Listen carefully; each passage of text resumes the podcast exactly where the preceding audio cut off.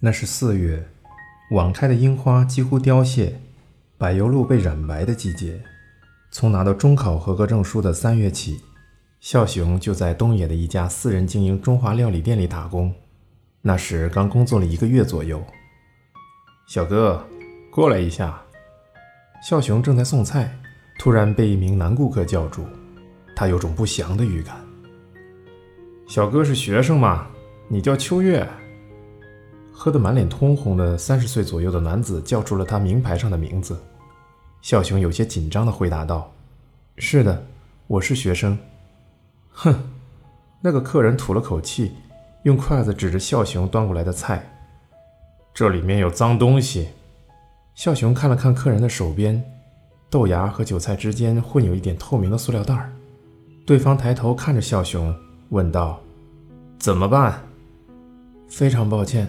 马上给您重做，不用了，我都吃了。对方像是在试探小熊，望着他，故意不开口。对方肩膀肌肉鼓鼓的，穿的不是西装，而是旧 polo 衫，职业不详。那我们会给您一些折扣。废话！男子狠狠丢出这句话，嗓音很粗。笑熊打了一个寒战。你们倒是表现点诚意好吗？这种时候该怎么做？手册上没写吗？遇到意想不到的问题，小熊开始冒汗。他第一次碰上这种事儿，解释的语无伦次。这个，按照规定是换菜，不，请允许我们换菜。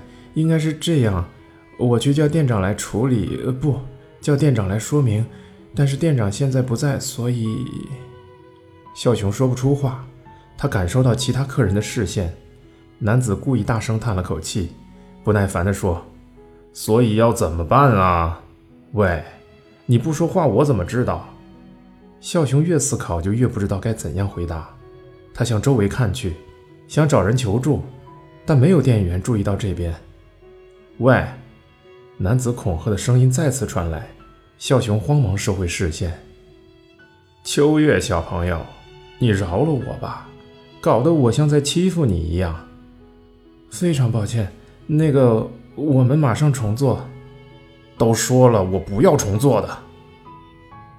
对不起，小熊条件反射的低下头，缩成一团。这位客人，他突然听到一个稳重的声音，不知何时，萧峰已经站在身边。他迅速跪下，以仰视男顾客的姿势开口说道。我是餐区的负责人，我姓李。我们的服务员好像对您失礼了，可否告知刚才发生了什么事？瞬间，男子的气势明显弱了些。得救了，为什么偏偏我遇上这种事儿？膝盖快软掉的安心感，对客人或店里的不满，记忆又鲜明地浮现在脑中。你还是个新人，不会应对也是正常的，但是。那个客人并没有错，错的是你。那天的打工结束后，孝雄和萧峰一起走去 JR 站的路上，萧峰说了这句令孝雄感到意外的话，他大吃一惊。难道这个时候不应该说些安慰的话吗？比如“今天真倒霉，是那个客人不好，你不要在意”之类的。那道菜又不是我做的，孝雄不自觉地反驳了一句。虽然已是四月。夜晚的风还是很冷，孝雄双手插在校服的裤子口袋里，一脸沮丧地走着。空中快速流动的云被街灯染成粉色。菜里有塑料袋，估计是他说谎。什么？为了防止那种纠葛，我们厨房里只用有颜色的塑料袋。那不全都是那个客人的错了吗？为什么还要送他免费餐券？孝雄无法接受，绷着脸问道。萧峰比孝雄大八岁，但除了在客人面前以外，孝雄一般不对萧峰用敬语。我们之间就不要用敬语了。初次见面时，萧峰就是这么说的。而且，孝雄记得萧峰曾愤怒地提到，自己去日语学校上了两个月就走了，原因就是那里强制要求使用敬语。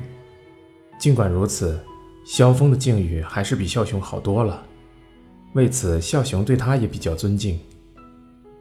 因为我们不可能证明百分之百不是店里的错，而且在其他客人面前替店里辩护是很蠢的。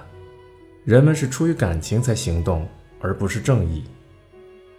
孝雄没能马上明白那句话的意思，他抬头望向这个走在身边的男人，对方身材高大，脸部的轮廓犀利的仿佛是用刀削出来的，说话时会掺杂些汉语口音，却让他的话像格言般极具说服力。你为那个客人下单时没有面向他，还记得吗？你收拾餐具时，那个客人点了啤酒，你没有看着客人的脸就回答好的。呃，他完全没有印象，可能吧，今天特别忙。孝雄慌忙解释道。而且不止一次，两次都是这样。另外，你还和他旁边位子的女客人讲话了，对吧？啊，那是对方主动问我的。年纪多大？每周来几次之类的，没说什么特别的。可就在那之后，客人叫住了你，他大概是觉得这个轻率的年轻学生看不起自己吧。孝雄震惊地再次望向萧峰，他觉得背后仿佛被人塞了一块冰块，也知道自己的脸正在变红。萧峰仰望着粉色的云，说道：“万事皆有原因，万事因果相连。”李萧峰，二十三岁，出生于上海。第一次在打工的地方遇见他时，他用普通话说了自己的名字萧峰，但孝雄无法复述那种发音，而萧峰也不怎么喜欢自己名字的日语发音修哈，于是后来叫他修红。他是孝雄第一次近距离接触到的外国人。萧峰是因为高中时女朋友才来日本的。当时十七岁的萧峰，当时十七岁的萧峰一眼看中了去上海短期语言留学的十六岁日本女孩。她有着不卖弄风情的时尚感，即使穿牛仔裤和 T 恤也很潇洒，妆容很清爽，娇嫩的嘴唇闪着光泽且无比性感。她阐述自己的意见时很含蓄，但语言中总蕴含着简单的道理。在周围那些满脑子只想着如何搞定男人的中国女孩中，至少在萧峰看来是这样，只有她是与众不同的。在萧峰眼里，他成了未知的象征。在他热情的告白下，两人成了恋人。他们一直交往到他为期半年的留学结束前。在回国之前，他已经完全迷上了萧峰，但萧峰对他只是表达了一些必要的关怀，就轻率地和他分手了。原因是，这半年的交往让萧峰掌握了最低程度的日语。当初他身上那种未知感也褪色了不少，但这段经历让他下决心去日本的大学留学。他觉得，如果能超越前女友，就一定能找到更宝贵的东西。那正是北京奥运会的前夕，两年后上海也将迎来世博。萧峰这个留学日本的决定让他从事贸易的父亲很不高兴。但年轻的萧峰需要的不是确定的未来，而是崭新的未知。在东京的四年大学生活，让萧峰收获了几乎完美的日语和各种人际关系，以及和一大堆日本女孩交往的经验。因为钱和人际关系的原因，他频繁的搬家，但无论是合租还是同租，他必定会选日本人，借此来有意识的磨练日语。另外，打工时还积极投靠在日本的中华圈，从餐饮业到进口贸易、翻译、卖汉语教材。什么工作他都能尽力而为，扎扎实实的构筑人脉。到了留学的第三个年头时，他已经有自信，想从事什么工作就能从事什么工作了。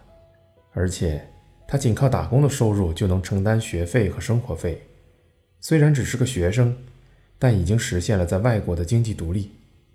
而且，和各种日本女孩的交往让他有机会访问日本各地，在东京认识的女孩有来自雪国。也有来自孤岛，萧峰本来就有着讨人喜欢的气质，于是他抓住各种机会到访各地的乡下，和不同的家长见面，听当地的话，喝当地的酒。渐渐的，对萧峰而言，日本不再是一片未知的土地了。就在他离开的那段时间，上海迎来世博，发生了翻天覆地的变化。如今，上海才是一片未知的土地。萧峰不知不觉有了这个想法，出于迷茫，在大学毕业后，他没有在日本找工作，而是继续在认识的进口商人那里帮忙。眼看着毕业后为期一年的滞留签证快要到期了，他更加迷茫了。对他来说，在偶尔人手不足的中华料理店工作，可能是在确定下一个目标的临界点，可能是在确定下一个目标前的临时落脚点。也可能是为了向他初到日本时打工的第一家店报恩。萧峰初到日本时，是这家店消除了他的不便和对祖国料理的思念。这份恩情他至今忘不了。对店里和客人而言，能流利地讲普通话、英语、日语三国语言的萧峰也非常宝贵。当初上初三的孝雄谎称自己是高中生来店里面试时，也是萧峰向店长建议。反正他下个月开始就是真正的高中生了，就让想工作的人来工作吧。这些事孝雄是一点点知道的，有时是休息时间在店里的后院，有时是在回家的路上，有时是在被萧峰带去的昏暗酒馆里。孝雄觉得，只要跟这个潇洒的中国男人在一起，似乎连自己的人生都变成了戏剧故事的一部分。秋月，我们去喝茶吧。熬完英语课后，第六节课也终于结束，孝雄松了口气，感觉终于解放了。就在这时，佐藤红美走进了教室。面对高年级学生的突然闯入，班上好些人用好奇的目光盯着两人。松本呢？孝雄问。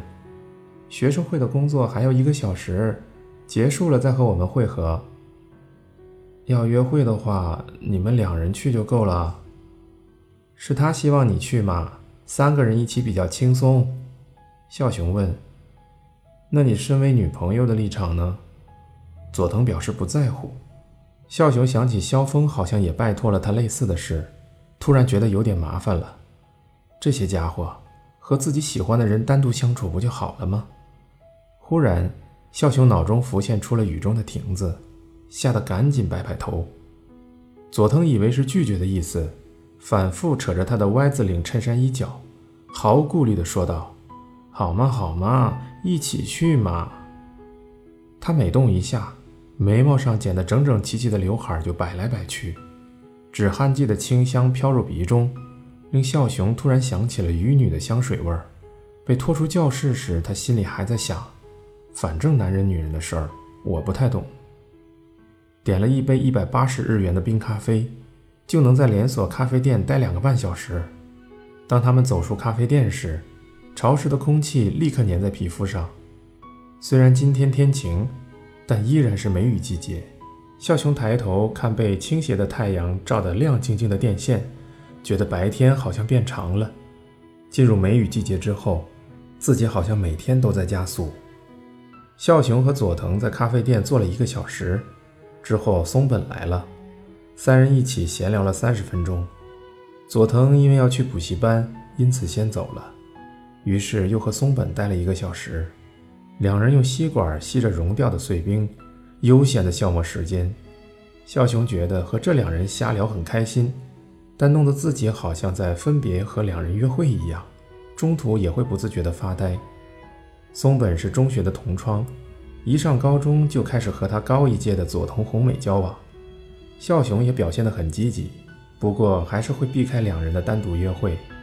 尽管如此，当他和孝雄单独相处时，又时不时会一脸坏笑地说：“虽然我还是喜欢年长的女孩。”孝雄心想，或许像松本这种幼稚与成熟的混合体，在年长的女孩看来很有魅力吧。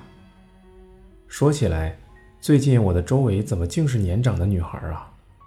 二年级的佐藤，哥哥前些日子带回家的梨花，萧峰的恋人叶子，还有那个鱼女。梨花好像是二十二岁，叶子是二十五岁，鱼女是多大呢？鱼女比他们大还是小呢？孝雄望着总武线车窗外逐渐变暗的天空思索着，却怎么都猜不着。